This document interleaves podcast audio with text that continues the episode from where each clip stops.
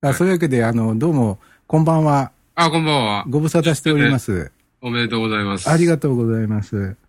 えー、親父ラジオも今年、あ、10そうですね。多分10周年だと思いますんで。そうですね。ありがとうございます。ええご指摘いただきまして。えー、7月でしたっけ？スタート。えっとね、うちはね、6月ですね。あ、じゃあ来月ですね。そうですね。あの、ポッドキャストっていう形じゃなくってう、ん。ウェブでの、あの、オリジナルサイトで細々と始めたんですけど。じゃあ、うちと同じですね。あ、そうなんですか？ええ。フレディオも今日が一応誕生日なんですけど、はい。10年前の今日は、ポッドキャストではなく、本当にあの、あ、そうなんや。レンタルサーバーに音声を上げて、シーサーですか？えーしえ、あのー桜インターネットで借りた レンタルサーバーに、ああ、あ、そっかそっか。ええ、当時は MP3 ではなくて、確か、えーっと、リアルオーディオかなんかのあデータを上げて、あ、はい、はいまあ、再生ボタンを押して聞いてもらうっていう、そういう、うちは MP3 生落としでしたね。ああ。いや、多分、えっと、あ、それはでもダウンロードして聞いてもらうっていう形なのいやかな、えっとね、多分、えー、クイックタイムかなんかで、あその場で多分聞けたと思うんですけどね。あ、Mac の場合はね。あ、Mac の場合はう。ん Windows はダウンロードやったかな。じゃあ、とりあえず6月に始めて、7月ぐらいに、えーっと、ブログ、うケロログに登録したんじゃないですか、ね。最初ケロログでしたか。そうそう。あのー、親父ラジオって、はい。あの、僕ちょっと、ごめんなさい。あの何？ー、えーっと、聞き始めてからですね、はいも。う随分長いんですけど、はいはい。未だに全体像がよくつかめてないんですよ。あの、最初はあの、短い方と長い方ってありましたでしょ？え、いや、一番最初はね、えどうやったかな？えーっと、一本やったんですよ。え。え、一箇所から配信して、えーっと、オリジナルサイトと、うん。えー、ケロログかな。あ、で、ケロログが多分、容量少なかったんで、ああ、そうか。ケロログを短い方にしてたんじゃないですかね。今は、今は一箇所ですよね。今はシーサーだけですね。ですよね。シーサーと、時々、あの、部屋チラの企画もサイトでそのままああ、はいはいはい、はい。近づけしてますけど。あ、じゃあよかった。いや、僕はあの、短い方と長い方があったんで、長い方聞いとけば間違いないだろうっていうんで、長い方をずっと聞いていたんですよ。あ、いや、あれね、内容違ったんですよ。あ、違ったんですか？はいはい。そうか。じゃあ聞いてない音声がいっぱいあるんだな。そうでしょうね。ああの、割とつかみのいいやつは短くえ。5分、7分ぐらいですかね。そう。え、それデータって全部残ってます？えーっとね、いや、どうかなあ、なくなっちゃってるかな。えっとね、一回虫博士がね、全部だ、あの、短い方かな。はあ、はあはあ、全部ダウンロードして聞きはったみたいですけど。ケロログから配信してたやつ。そうそうそう。う。で、今そのケロログのサイトっていうのは？いや、僕も見たことないんですが。見たことケロログって残ってますまだ。まだありますよ。あでもね、ええあそこも容量いっぱいになって、あえー初回の方からだんだん消していって、あ。ああ、じゃあもう聞けないんだ。そうですね、100本ぐらいは消したと思いますね。あららららら、それどっかでもう一回あのー配信するとかっていう企画はないんですか？ないですね、めんどくさい。うわーじゃあ虫博士に頼んでやっそうそう、てもらいます虫博士がアーカイブしてくれくれてるんじゃないかなと思う。うん、それ、他力本願な感じいいですね。ええできないですよ。あんまり、あれですか、ご本人は自分の配信した音声に執着はないんですか？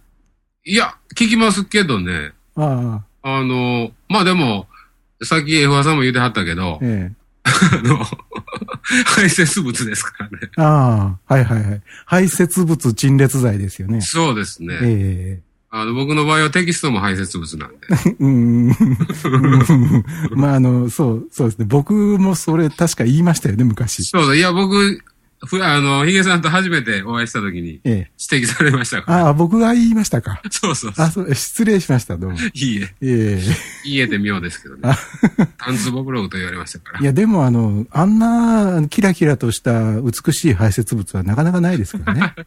ひどい、ひどいですよいや、。してくれ褒めてるつもりなんですけどね。ありがとうございます。ええええで、あの、親父ラジオは10周年で何かやるんですか？えーっと、この間一応やりましたよ。え、もうやったんですか？うん、部屋チラシが。あ、あの、チーママのやつそうですか？そうそう。ああれ一応10周年企画ってことなんですか？うん、あれを一応もう、あの、便乗して。うーん。またなんか改めてやってくださいよ。ああ、うんそうですかね。あそうですね。まあ、いや、無理にとは言いませんけど。いやいや、えっと、部屋チラシがちょくちょく帰って、あの、神戸に帰ってくる感じになってるんで、ええ。まあなんかあるんじゃないですかね。年内。あー。やり、ね、年内って？年内ぐらいじゃないですか。そう、そうですか。6月が誕生日なのになまあいいです。あ6月は1回収録の予定はありますけどね。あ、そうですか。じゃあそのあたりか、もしくは、ポッドキャストを始めた7月とかね。ああ、そうですね。ええ iTunes に登録したのは11月やったかな。ああ、まあなんか、そんなほら、結婚、入籍記念日と結婚披露宴記念日みたいなことになってますね。そうですね。まああの、入籍、入籍が先か、どっちが先かわかんないですけども。チラシはそのあたり全然こだわってないと思うんですけど、ね。ああ。でもあれですよね、音声配信を実際に、そのデータをアップしたりとかしてるのはギトさんが担当なんでしょ？ああ、そうですね。うん。僕はあの、大体こう、SNS 苦手なんで、うん。ミク、ミクシーもやめ、先にやめ、はいはい。そして部屋チラに管理を任せると何も更新せず。はで、一回 Facebook もやめたじゃないですか。あ。あ、やめましたね。はい、で、はい。親父ラジオページ任したって言ってやめたんですけど、ええ。何も更新せず僕が アップしてました。投稿してましたけどね。でも最近、Facebook の親父ラジオページとか結構精力的に上がってますよね。うん。今年に入ってから部屋チラシががぜんやる気になったので、多分ネタ的なエントリーは彼の方が多いんじゃないですかね。うん。まあ、それはあの、楽しみな兆候なんですが、はい。い、いつ頃まで続くのかなっていう、そのやる気は。いや、もう、大丈夫ですよ。あ、そうですか。はい。しばらく続くと思いますけど、ね。しばらくね。はいあーえーっと、なんか、親父ラジオ的に今後こんなことやりますよ的な告知とかないですか？えーっと、ないですね。ないな。うーん。まあ、とりあえず10周年もこれといって、具体的な企画はなさそうですしね。なかったですね。うーん。まあ、まあまあ、一応うちはあの、永年配信ポッドキャストと言ってるので、はあ。死ぬまで続くので、うん、うん、うん。まあまあ、そんなに、あの、ぎょうぎょういかずに、まあ、そうですよね。ぼちぼちいきますけど。まあ、次はじゃあ、50周年ぐらいの頃に、ちょっいや、来てないでしょ。と、いやいや、頑張りましょうよ。いや、僕ね、多分、あの、どっちか入院しても病院からやるでって言ってるので、ああ、いいですね。はい。それがね、うんいつ来るかなと思ってるんですけどね。いい楽しみにしてます。若干ね。ああ、それはいいと思いますね。ね。えええでもあれですね、最近はあの、まあ、こ、直近では結構あの、お二人揃っての収録になりましたけど、ちょっと前までスカイプ収録をなさってたじゃないですそうか。なんです。2年前に、あの、相方が東京に行ったんで、えなかなか会う機会がなくって、スカイプでやったりとか、えうん。僕が誰かよその方とおしゃべりしたりとか。を配信したりはしてましたけどね。フレディさん、あの、そうそう、さっきも言ってたけど、F1 さんとフレディさん、あ、ヒゲさんとうん。喋ったのとかね、あげたりもしてましたけど。あ、ありましたね。うん。あれ2年ぐらい前じゃないですか？2年ぐらい前ですか。ヒゲさんの多分、あの、展示の、ああ、いや、あの時だとするともう4年前ですよ。あ、そんなのあります？あれ2011年、ちょうどあの東北の震災があった年ですから、そうか、もう店、店もないですもんね。うん、もう4年ですよ。うわ、ちょっとびっくりしましたね、今自分。そうですね。自分で今4年前って言って、ちょっとびっくりしましたけりしたいや、ヒど。ゲさんとも長いこと会ってないですね。そうなりますか？2年ぐらい会ってないんちゃいます？あ、ああ、そうですね。最後に会ったのが多分あの、小坊主さんの、はいはいはい。あとあれか出版のあ、時、そうですね。だから、流れで、うんえーお肉食べながら愛のない男っていう。ああ、そうですね。あの、じ自転車をこう、ガラガラガラガラっと押しながらね、そうですね。夜の大阪の深夜の大阪を、こんなに愛のない男は知らんって言った本当に、愛とは何だっていうようなね、まあ深いお話でね、本当にもうあの、コテンパンにやられた記憶いえいえ、全然答えてなかったですけど。あれが2年前です。でしょうね。わあ、すごいですね。まあ、本当びっくり。それはまあ、10周年にもなるわなっていう感じですよね。えーええそれはそれは。まあ、あの、あんまり力をね、あの、入れすぎないでいやいやいや。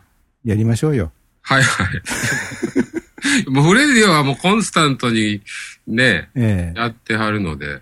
コンスタントにやってるイメージがどうもあるみたいですね。うん、と、そんな感じですよ。結構平気で何ヶ月か空くんですけど。あ、そうなの？うん。だからまあ、えっ、と、逆に、親父ラジオの方がすごいコンスタントだなっていう気が。いやいや、最近でしょ。今年入ってからだと思います。去年なんかほとんど配信してないと思いますよ。あ、そうか。はい。あ、そうか。まあ、あの、あれだもの。あれだもの。相田光夫ですか。TV さんのえコメントついてるのを2年間知らなかったんですから。えそれはひどい。いやいや、そんだけアップもしてないもなかったっていうの。それはあんまりだな まあ、いい、親父ラジオっぽいといえばっぽいんですけどね。まあまあ、コメントつくことがめったにないんでね。ええないですよね、本当に。本当にないですびっね。くりしますよね。う。うんん。まあ、いいんですけどね。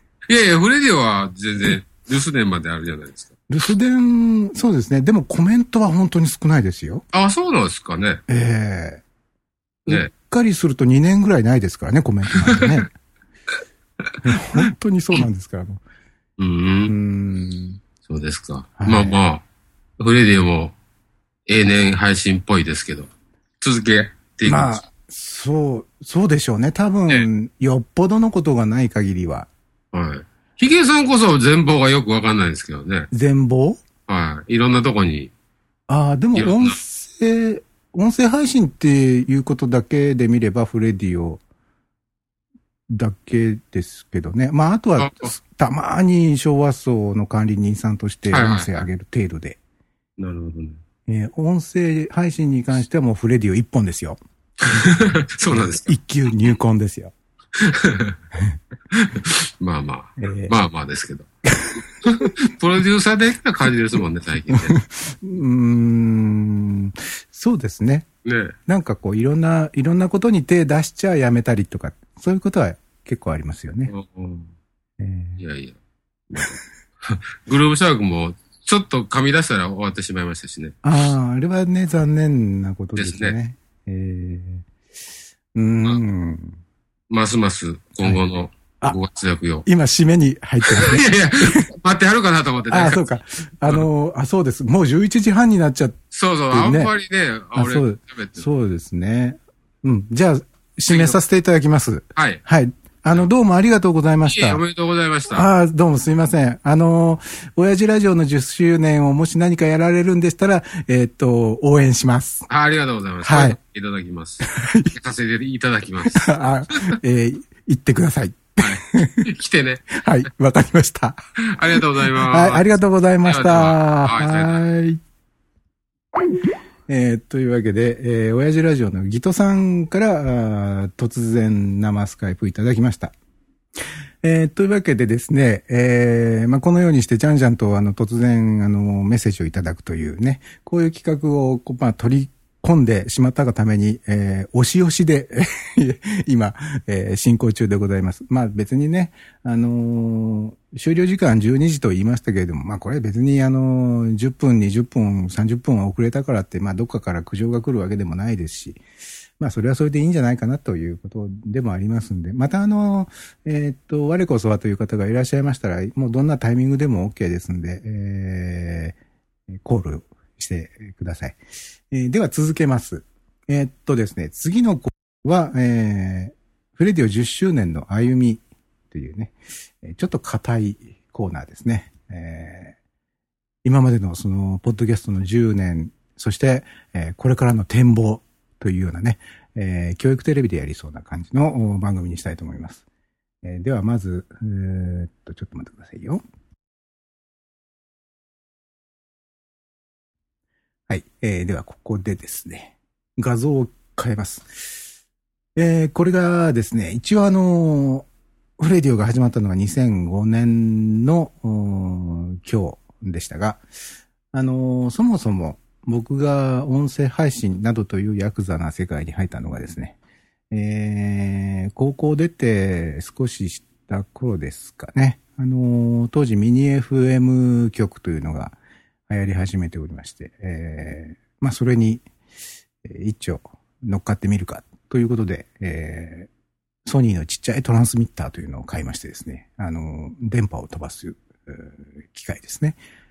えー、それを買いまして、まあ自宅から放送を始めたという、まあ暗い過去があるわけですけれども、それが、えー、まあこの映像にもありますように、1982年から85年と、えー、最初は自宅でまあ、あの、友人なんかと一緒に同行、同好会みたいな感じでね、やっていて、えー、地元の夏のお祭りとかに、まあ、ちょこっと参加したりなんかしてたんですが、えー、そうこうしてる間に地元にですね、総勢20人から30人ぐらいのメンバーのですね、まあ、メジャー級のミニ FM 局というのができまして、まあ、そこは結構華々しくね、あの、活動をなさっていて、あの、オリジナルのステッカー作ったりですね、えー、っと、ローカルのテレビ局が取材に来てたりとかで、えー、そんなような、えー、まあ、どっちかというとこう、華々しいというか、華やかなミニ FM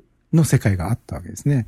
で、あの、運よく、そこのミニ FM から、うちでやってみないってお誘いを受けたもんですから、あ、まあ、渡りに船という感じでね、こんなあの、マイナーにね、マスターベーションみたいな感じの放送してるよりは、もう、もうちょっとこう、よらば大樹の影みたいな、大規模なところで、やれるんだったらそこでやろうじゃないかっていうんで、あの、友人と二人で、比較的メジャーな、あ地元のミニ FM 局で、えー、番組を、うん、始めて、その頃はですね、まあ、あの、あまり大きな声では言えないんですけれども、まあ、あの、少し、こう、電波をね、あの、うん、あまり大きな出力で電波出しちゃダメだよっていう、えー、ことだったんですけど、まあ、あの、ちょこっとこう、ちょこっと大きめの電波とか出しちゃったりなんか、あの、してたんですね。あの、技術担当の人がやっちゃったんですけどね、それね。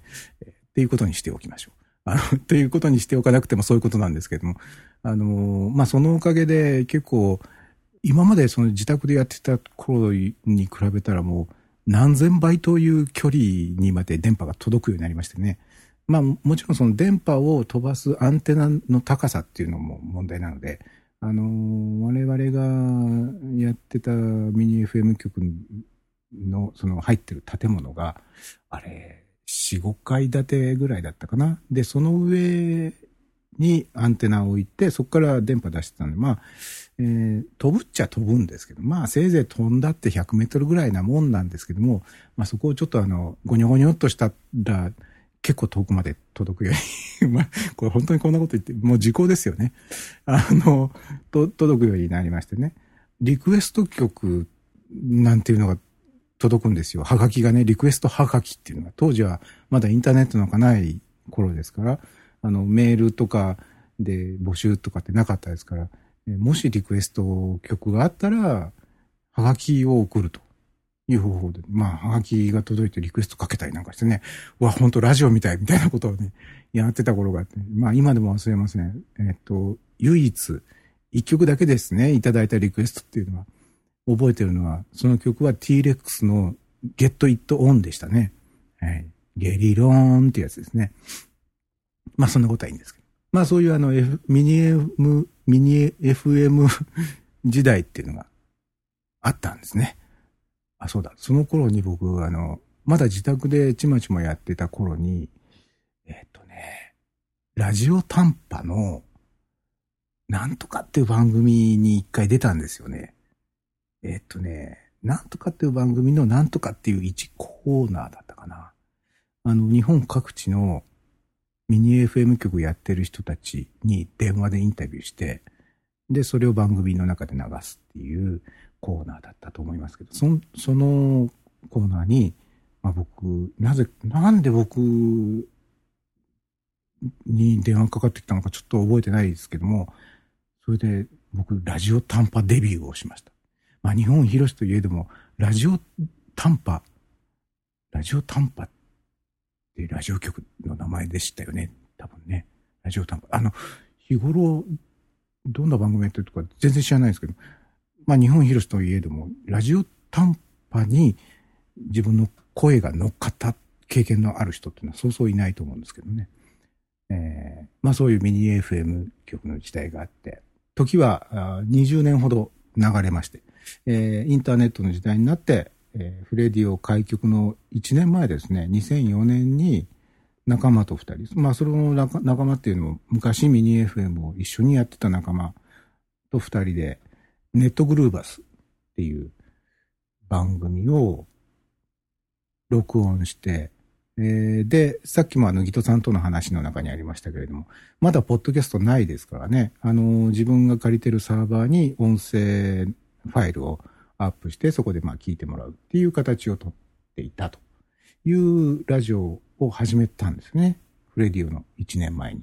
まあでもこれはあの、まあまあいろいろその番組を作っていく上で、こういう風にしたい、いや、こんな風は嫌だみたいな、まあ、仲間割れってこともないんですけれども、まあ、意見の相違みたいなものがあったりして、まあ、なかなかうまくいかないということで、まあ、音声3つぐらい作ったところでも自然消滅っていう形になったんですね。で、あのー、その1年後、2005年、えー、に、またやりたいと。で、そのやりたいって思ったことの一つ、契機の一つとして、スカイプの登場っていうのがあったんですよね。スカイプっていうものが出てきて、これなら面白いことできるぞって思ったのが、あの、直接的なきっかけのかな。で、スカイプ使って面白いラジオ番組作りたいっていうんで企画したのが、えー、フレディオだったんですね。で、ここで、えー、1枚めくります。はい。えー、で、これが、あの、スカイプ、スカイプを使った、あの、フレディオの最初の頃に書いたスケッチですけど、当時の僕は、まあ、こういうようなことを考えていたんだな、ということが、まあ、なんとなくわかる図ですね。えー、A, B, C って書いてありますけど、E メール、えー、サウンドファイル、スカイプ。まあ、こういうようなものを使って人とつながりながら、何か音声コンテンツを配信していったらいいんじゃないっていうようなことで始まったのが、多分、えー、フレディオっていうもののコンセプトの、まあ、原型ですよね。えー、で、あのー、10年前の今日、5月21日に、まあ、フレディオは開局したわけです。で、あの、当初は、こんな感じのデザインのサイトだったんですね。あの、手書き風のロゴマークと手書き風のこう、ちょっと見えにくいですけど、ラジオのイラストがあり、ネットラジオフレディオっていう、うん、サブキャッチみたいなのがあって、で、まあ、これを見る限り、5月21日の時点で、同時に2つの音声を公開してますね。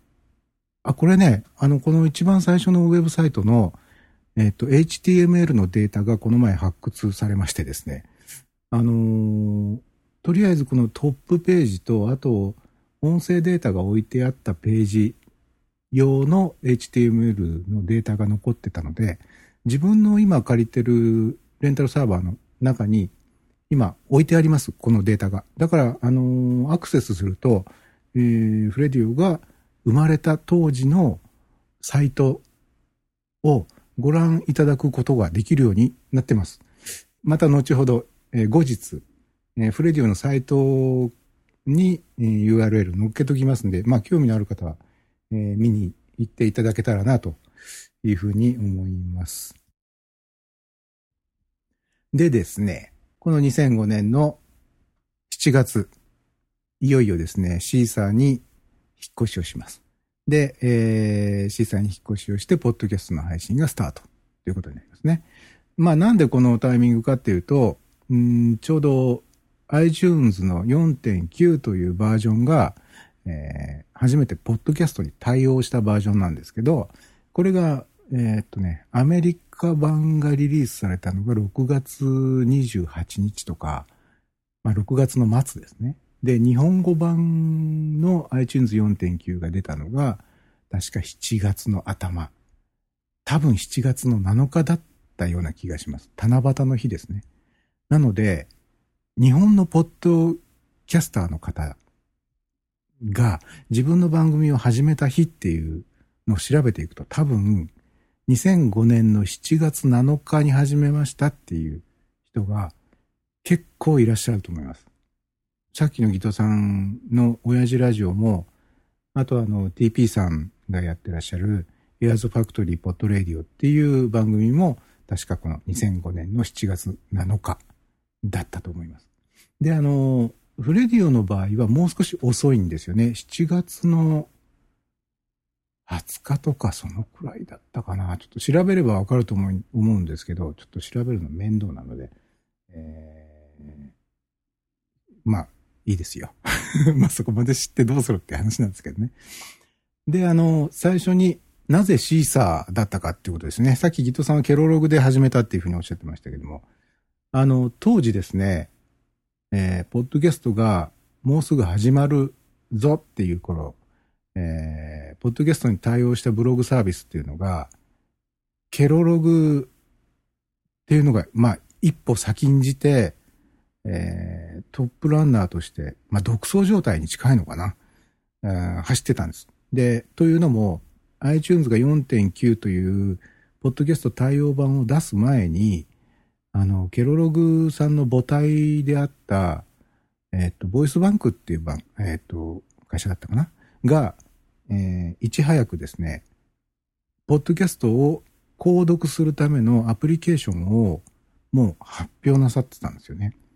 当時はそういうポッドキャストを購読するためのアプリのことをアグリゲーションって呼んでたような気がします。で、まあそれをもじったんだと思うんですけれども、そのえー、っと、ケロログさんが出してたアグリゲーションのアプリは、確かアリゲーターだったと思いますけど、ということもあって、ケロログがまず先陣を切って、えー、日本のポッドキャスト界をこう、切り開いてたっていうか、切り込んでいったっていう印象があって、で、僕も最初はケロログから配信しようと思ってたんですね。多分その僕が思った時点でシーサーはまだ正式にスタートしてなかったんじゃないかなとりあえずあの、ちょっとうろ覚えなんですけども、最初にケロログで始めようと思ったんだけど、その時点でケロログは確かね、会員制というか、先着何名までのベータ、ベータ版のサービスをやっていて、僕はそのベータ版の申し込みに乗り遅れちゃって入れなかったんですよ。ああ、ダメかと。えー、ケロログで配信無理かって思ってた時に見つけたのがシーサーブログで、ああ、じゃあしょうがないからシーサーでやるかっていうような経緯があったというような、なんとなくの記憶があります。で、あの、シーサーで、えー、最初に始めた、えー、フレディオ、えー、が今映っている画像の右上ですね。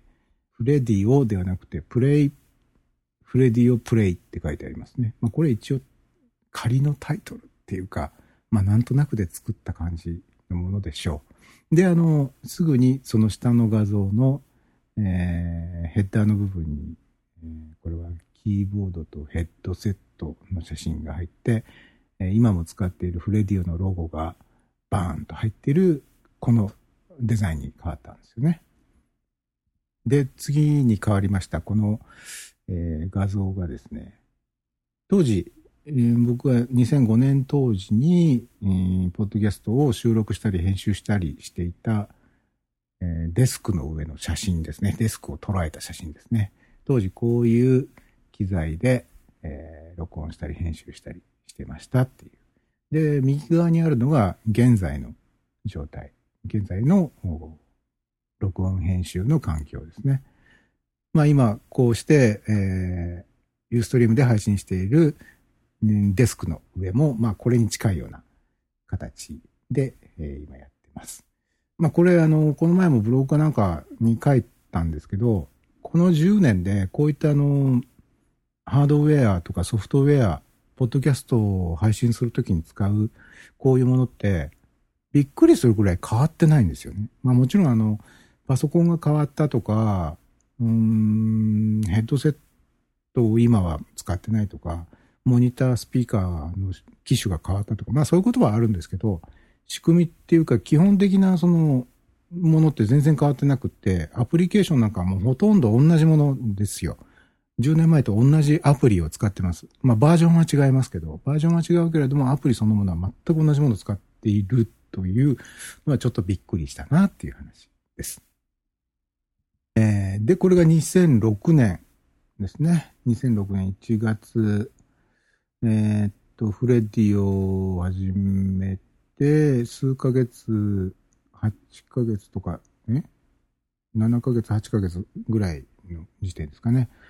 えっ、ー、と、地元のテレビ愛知っていうテレビ局の人からですね、突然メールいただいて、ポッドキャスト系の番組を作りたいので、協力してもらえませんかっていうメールをもらってですね、テレビの取材がうちに来たんですよね。ディレクターさんなのか、あとカメラマンの人と、あとアシスタントの人が一人、まあ三人やってきて。で、まあ結局、そこで収録をしまして、うん、後日、テレビ愛知での、うん、平日の夕方のニュースバラエティみたいなえー、帯番組の中で、えー、放送されましたね。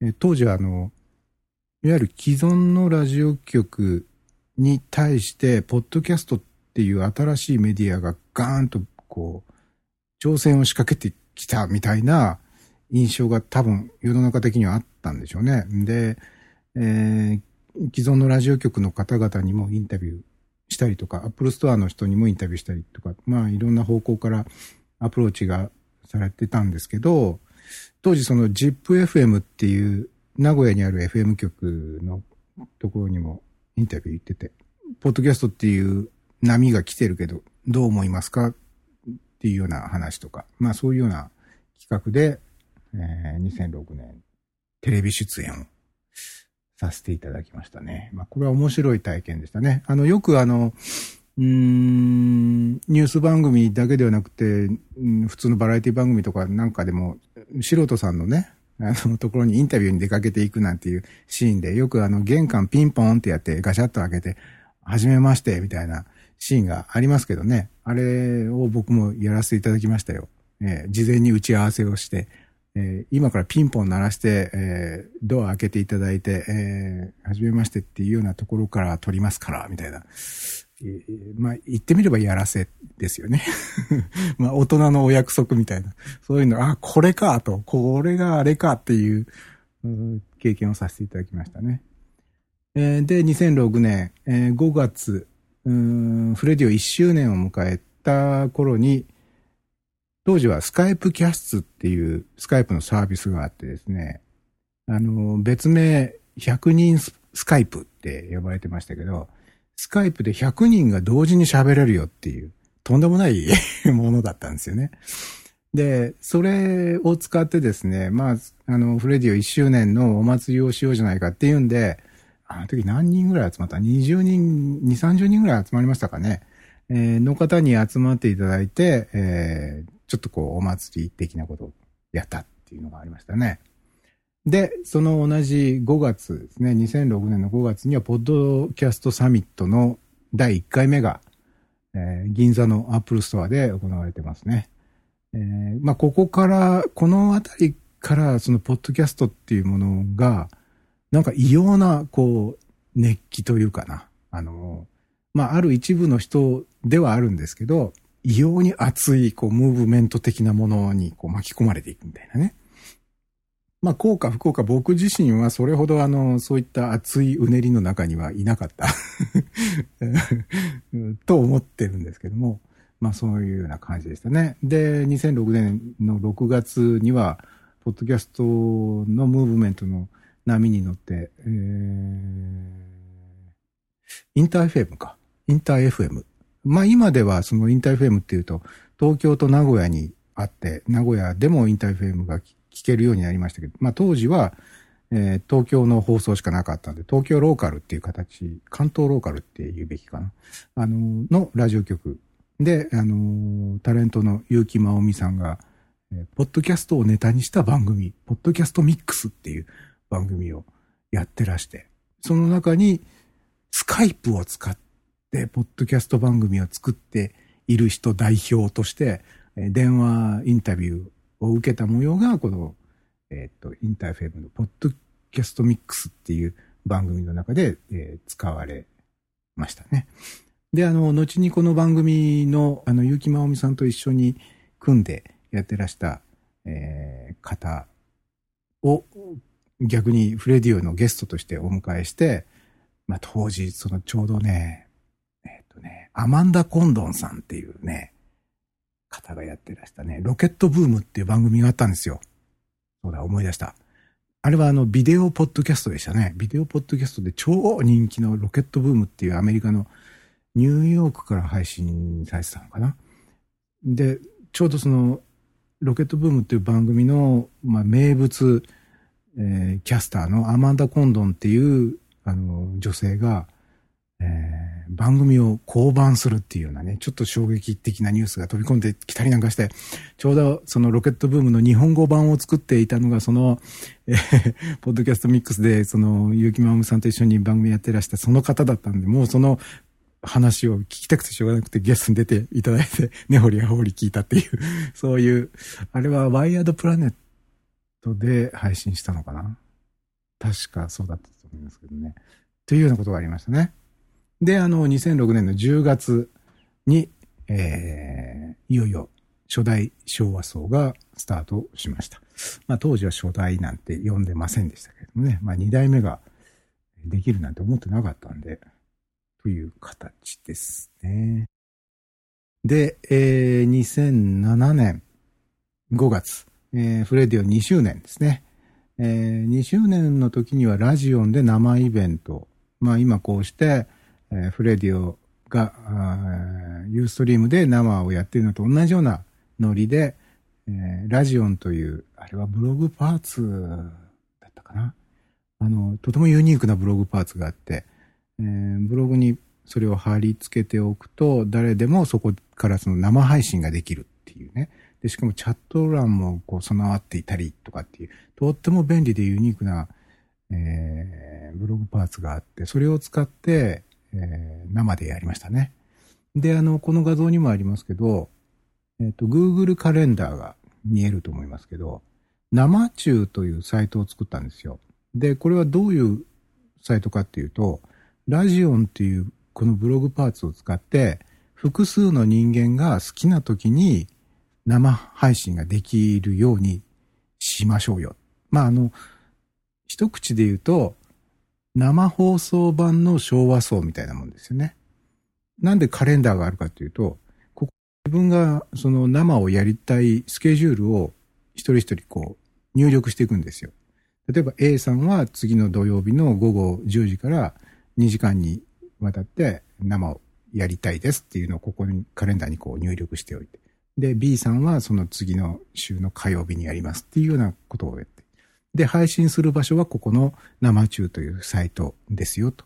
だから、一つのサイトなんだけども、複数の人が、ね、自分のやりたい時に、こう、生放送をする場所ですっていう、まあ、これもね、結構面白い企画だったと思うんですけどね。ただやっぱりこう、生放送をするっていうのはちょっとこう、ハードルが高いんでしょうかね。あの、今一つ盛り上がることもなく、そしてあの、このラジオンというブログパーツも、いつしか消えてしまいましてですね、えー、まあ、使えなくなってしまったっていうことがありましたね。で、この2007年の6月、ポッドキャストビギナーズクラブ、えー、通称 PCBC。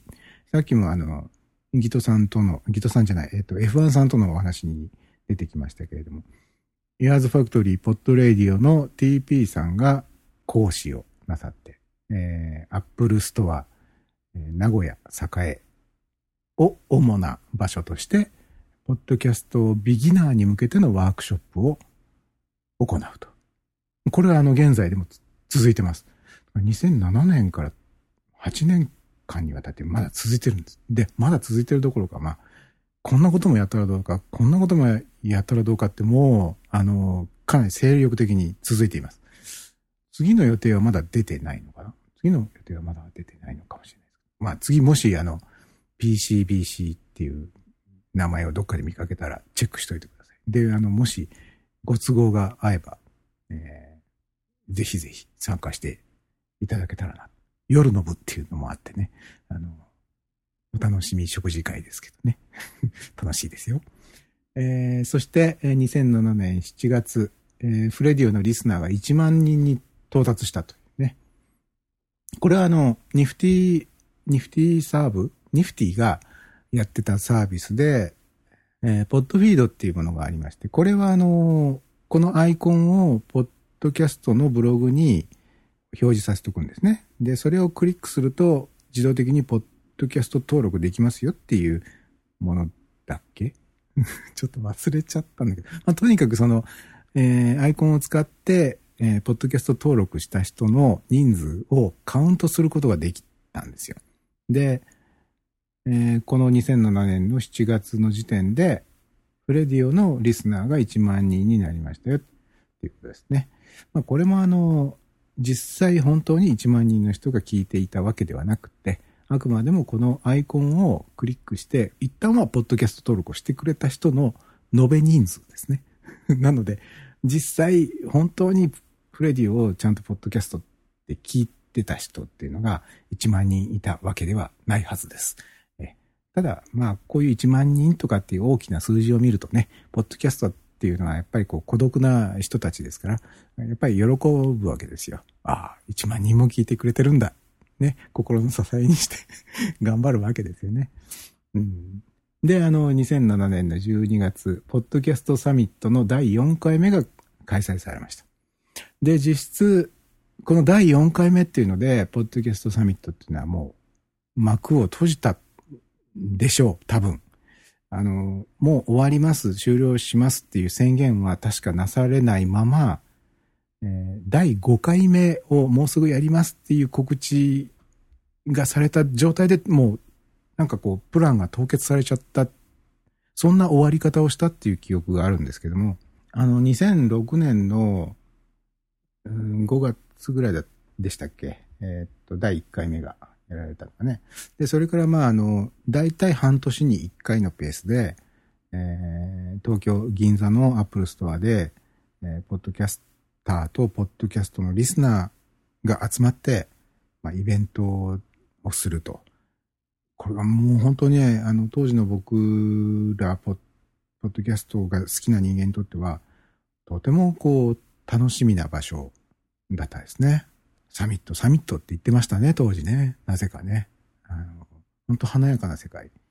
僕もあの、一度だけ、あの、えっと、3回目だったかな。ポッドキャスト3回目だったかな。